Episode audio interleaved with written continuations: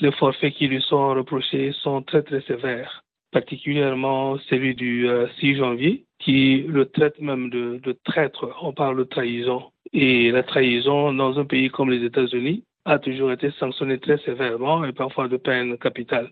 Je ne dis pas que ça irait jusque-là dans son cas, parce que c'est la première fois que les États-Unis ont un président devant la cour pour euh, plusieurs forfaits qu'il a commis. C'est une histoire qui est en train de, de s'écrire dans l'histoire des États-Unis. C'est une très grande première, si bien que tout le monde se demande comment procéder dans le cas de Trump, parce que ça n'a jamais existé auparavant. Mais toujours est-il qu'il est citoyen des États-Unis comme tout autre citoyen et tout le monde est égal devant la loi. Il devra faire face à la loi et s'il y a sanction, ce sera des sanctions qui devront être à la hauteur de, lui et à la hauteur de tout le monde. Donc voyons voir. Toujours est-il qu'il fait face aux tribunaux comme tout le monde pour l'instant.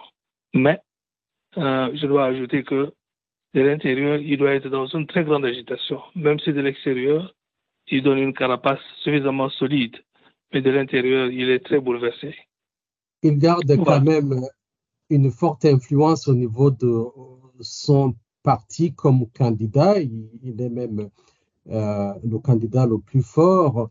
Euh, mais celui qui était son vice-président, Mike Pence, est sorti de son silence pour dire qu'il ne devrait pas être président, quelqu'un qui ne euh, respecte pas la Constitution. Est-ce que vous pensez que euh, cette nouvelle dynamique pourrait l'affaiblir comme candidat favori? Absolument. Il va s'affaiblir de plus en plus. Nous disons qu'au départ, il y avait presque 92% des républicains qui, qui, le soutenaient. Mais quand vous lisez les sondages pour l'instant, nous sommes descendus presque à 50 ou 49% des républicains qui continuent à le soutenir. Plus les gens voient en lui un candidat qui a commis beaucoup de forfaits dans ce pays ici, les gens sont en train de se désolidariser de lui. Personne ne veut pactiser avec quelqu'un qui a trahi son propre pays.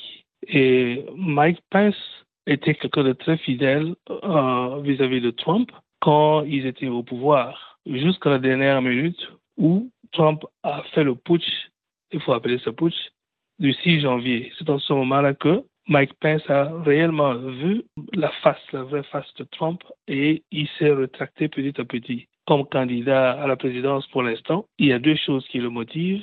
D'abord, le fait que, effectivement, honnêtement parlant, Trump n'est pas un candidat qu'on peut soutenir, mais aussi il y a le fait que personnellement, il s'est dit que Trump a voulu que Mike Pence soit pendu. Quand les gens criaient qu'il fallait pendre Mike Pence et qu'ils avaient déjà monté un échafaudage pour le pendre. Trump n'a même pas appelé son vice-président pour lui dire ou il n'a pas appelé les troupes pour qu'elle retourne et épargner la vie de Mike Pence. Pour lui, c'était son pouvoir qui comptait. C'était pas Mike Pence, la vie de Mike Pence et de sa famille qui était là qui comptait. Donc, sur le plan personnel individuel, Pence doit en vouloir à Trump. C'est pour ça qu'il doit se prononcer officiellement comme candidat à la présidence étant donné que Trump devient son opposant, il doit se dire non, ce n'est pas un candidat qu'on devrait avoir à la tête de ce pays ici ou à la tête du parti.